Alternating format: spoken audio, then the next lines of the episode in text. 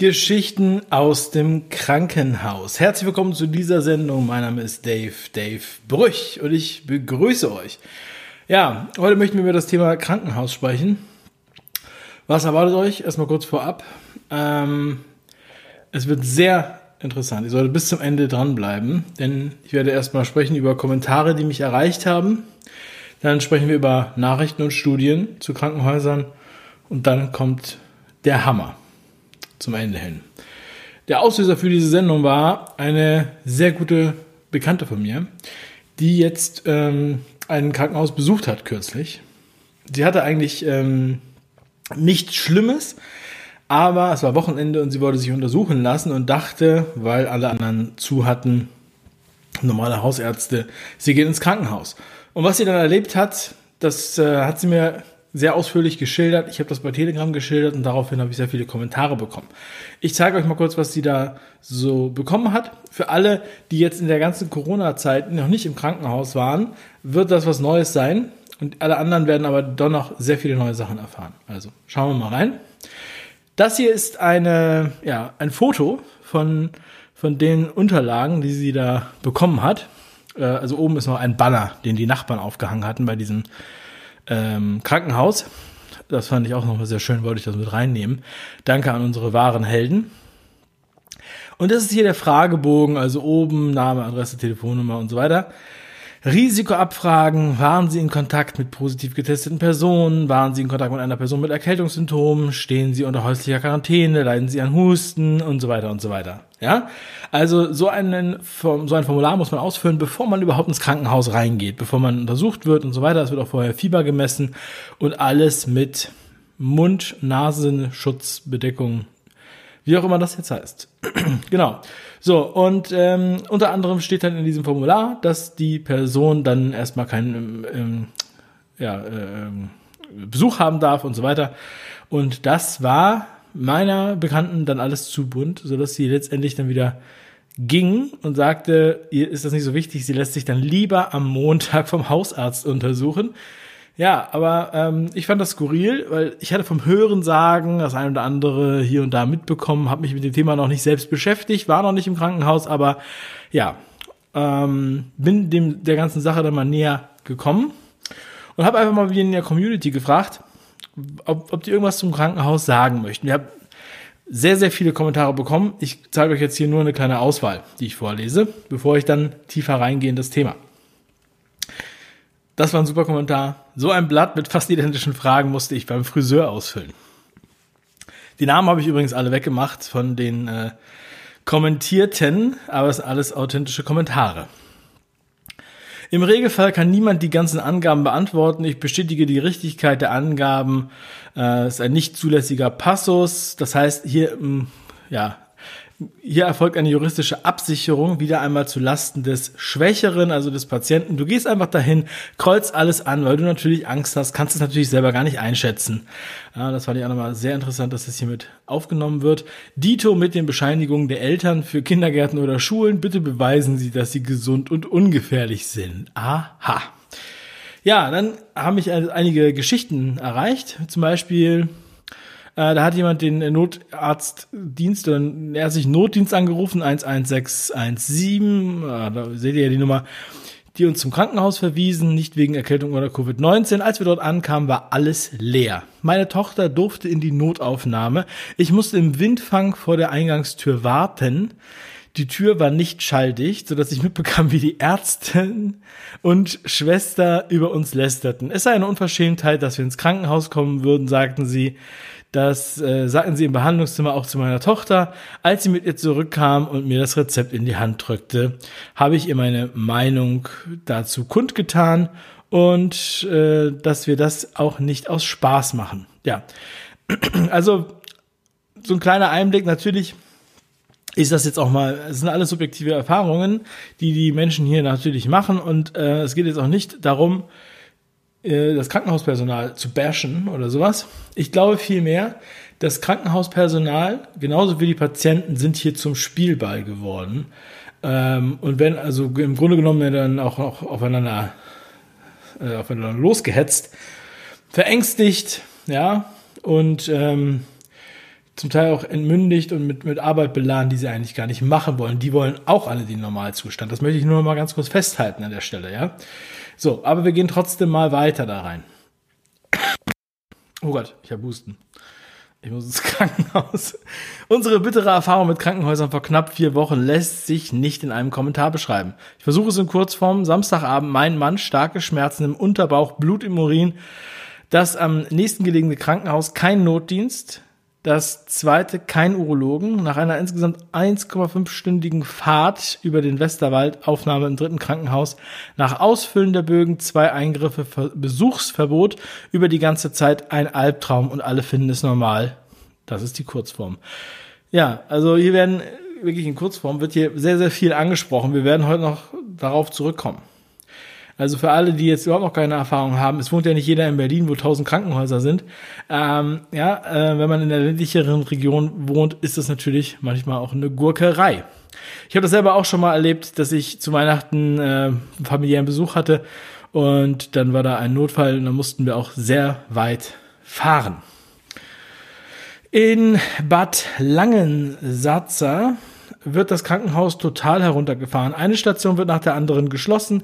Ärzte, die diese Klinik aufgebaut haben, werden gemobbt oder fristlos entlassen. Der Vorstand tut nicht. Meine Freundin hat Angst vor einer Entlassung. Wort und Tat gehen bei der Politik nicht konform. Seit zwei Jahren bin ich aufgewacht, aber nie hätte ich mir träumen lassen, dass es so schlimm wird.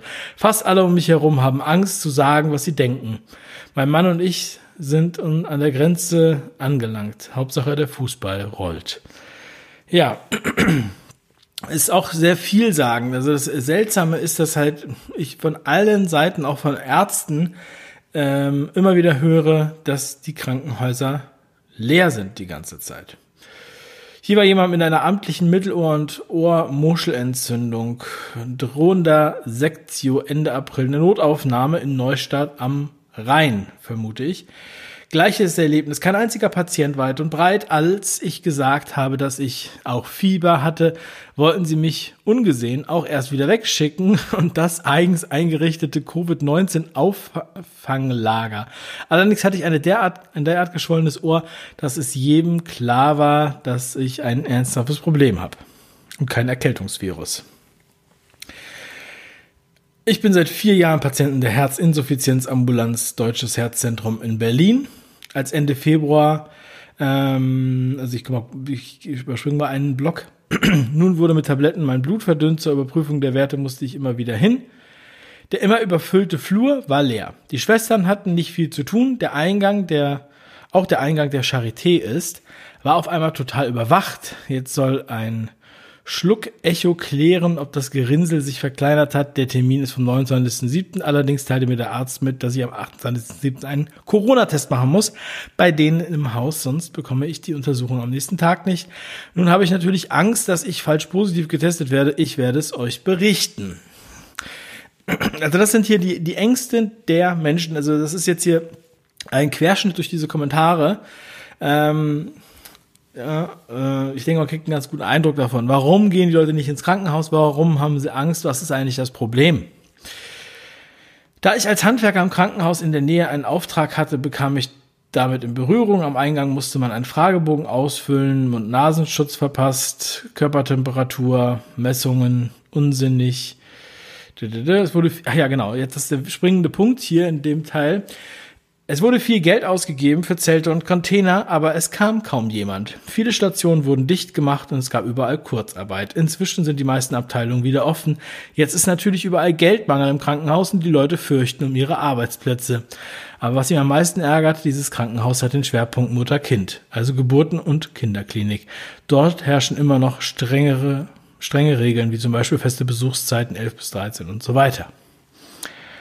Ja, Viele haben natürlich Zelte und Container, haben sich darauf vorbereitet, auf die große angekündigte Welle. Ähm, hier wohnt jemand in der Nähe vom äh, Krankenhaus, geht da auch gar nicht mehr hin zum Kaffee trinken und da ist niemand. Der Haupteingang ist zu. Hinweise auf Corona-Notaufnahme. Wir haben uns das angeschaut, es steht ein verlassener Stuhl da. Ähm, ja, Sie haben auch Fotos und Videos gemacht. Sie waren, gelinde gesagt, schockiert, dass das doch alles da so leer ist. Wo ist der Ansturm? Meine Mutter 80 lag für vier Wochen im Krankenhaus. Sie kam mit einer lebensbedrohlichen Erkrankung. Und ähm, hier geht's jetzt um die, um den Besuch. Ja, weil eigentlich war es so, dass ab dem fünften Tag nach der Einweisung äh, darf man erst Besuch haben, einmal in der Woche. Ausnahmen betrafen die Intensivstation.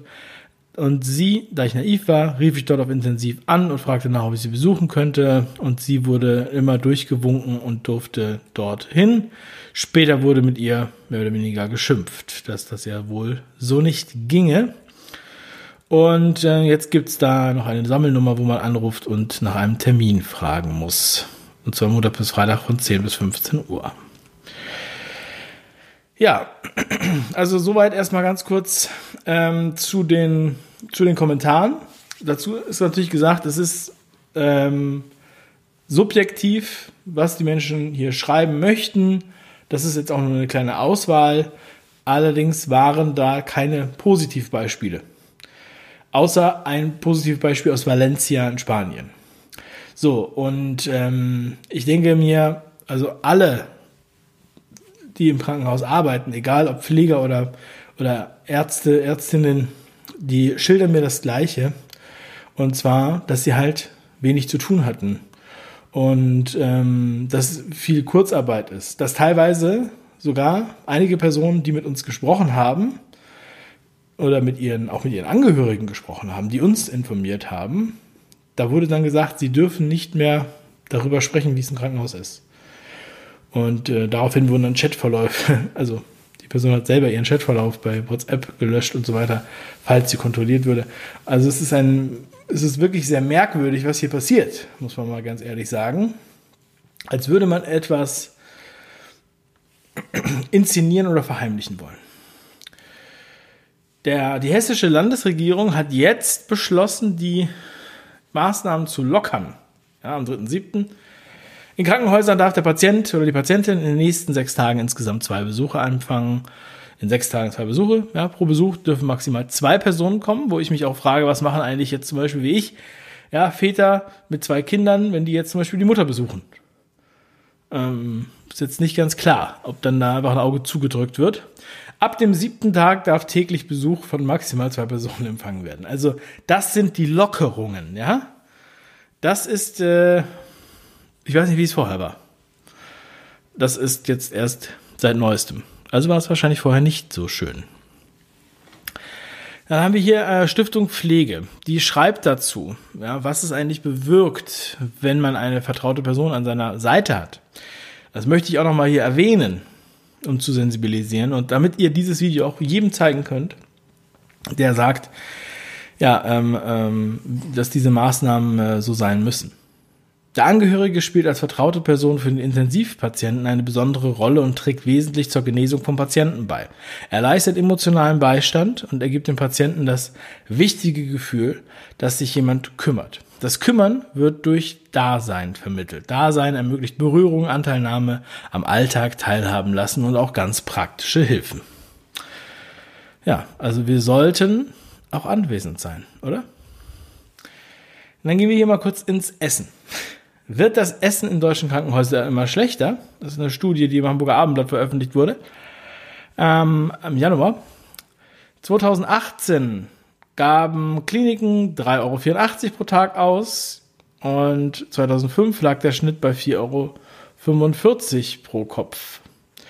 Das heißt, wir haben eine Verringerung ja, erheblich und das bei steigenden Lebensmittelpreisen. Also 3,84 Euro sozusagen aktuell und zehn Jahre vorher ungefähr 4,45 Euro.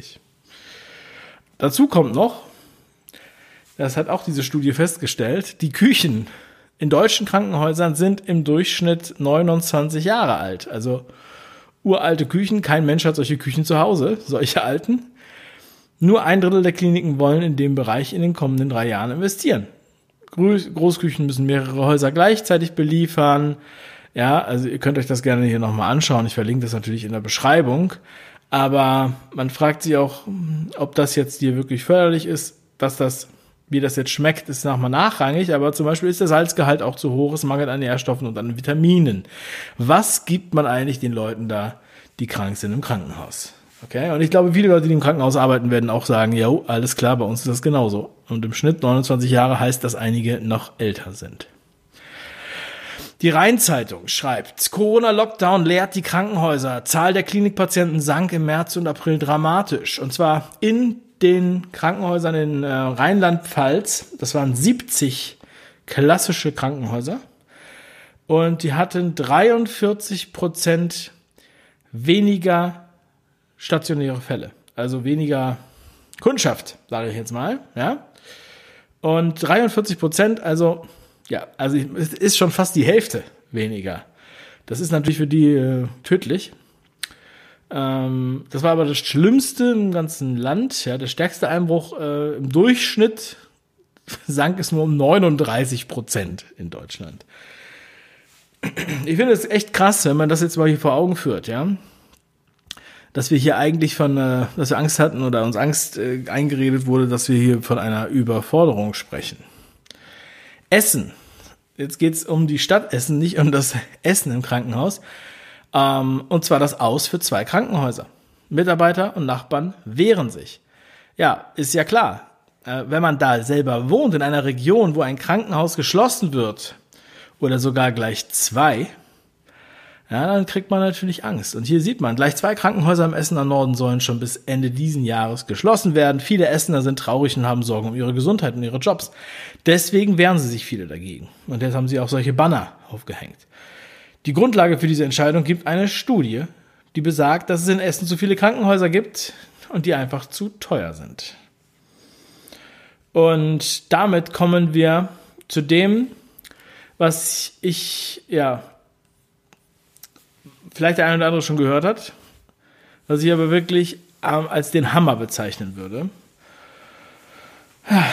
Und zwar die Bertelsmann Stiftung hat eine Studie veröffentlicht, letztes Jahr, äh, vor ungefähr einem Jahr, im, im Juli, und haben festgestellt, in Deutschland gibt es zu viele Krankenhäuser.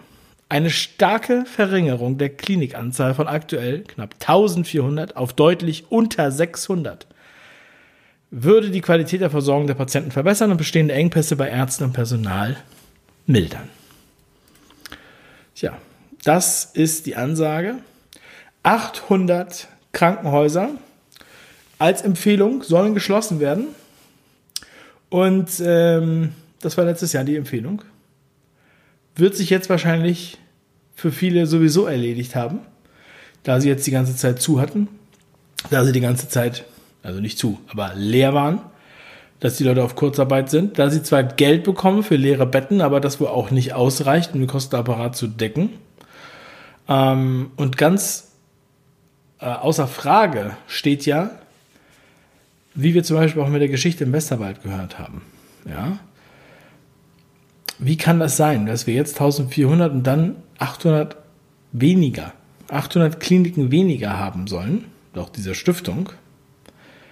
Wie weit muss man dann noch fahren? Oder sind alle am Arsch, die nicht in der Stadt wohnen? Ähm, also absoluter Wahnsinn, wenn man sich das anhört. Ja. Man braucht da alternative Konzepte. Wir bezahlen viel für unsere Krankenversicherung und für das Krankengesundheitssystem.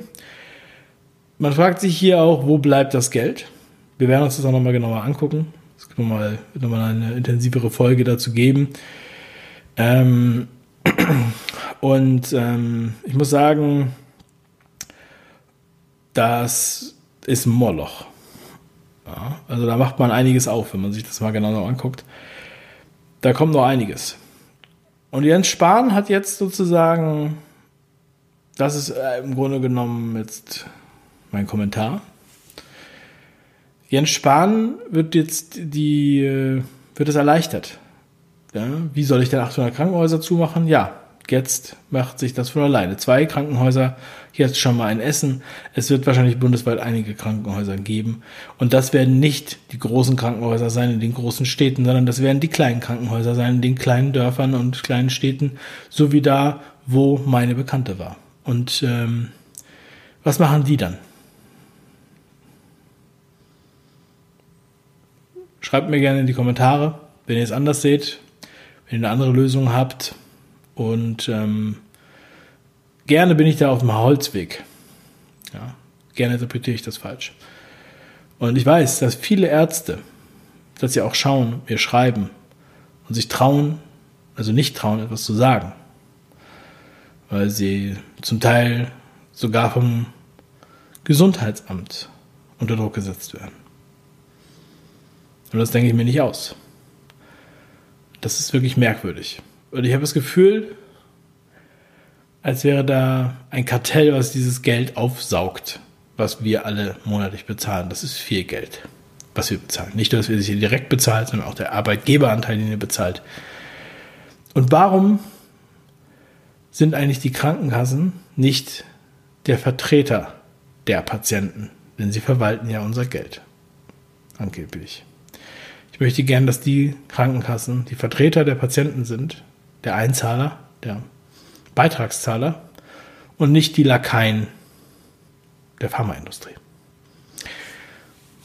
Liebe Grüße, euer Dave.